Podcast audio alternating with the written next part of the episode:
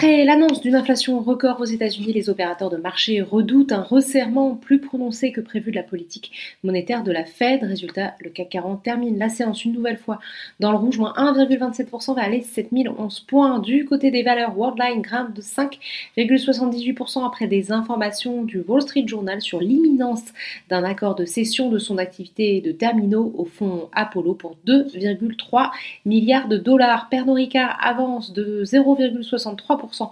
Le groupe a fait état pour son premier semestre décalé d'un bénéfice opérationnel record et d'un bénéfice net de 1,39 milliard d'euros à la hausse aussi. Sanofi plus 1,04% et Danone plus 0,93%. À l'inverse, la foncière commerciale Unibail Rodamco Westfield se replie après son envolée de la veille. Le titre lâche un peu plus de 4%. Il est lanterne rouge de l'indice Hermès et aussi toujours en recul, moins 3,53% sur le SBF 120. Ipsen décolle de plus de 6 le groupe a relevé ses perspectives à l'horizon 2024. Son chiffre d'affaires et sa marge opérationnelle des activités ont dépassé l'année dernière les objectifs fixés pour 2022. TF1 avance aussi de 1,87% après avoir fait état d'une multiplication par plus de 4 de son bénéfice net à 225,3 millions d'euros en 2021. À l'opposé, Euronext recule de 2,6% après avoir publié ses résultats trimestriels marqués selon les analyses par une augmentation forte qu'attendue de ses dépenses.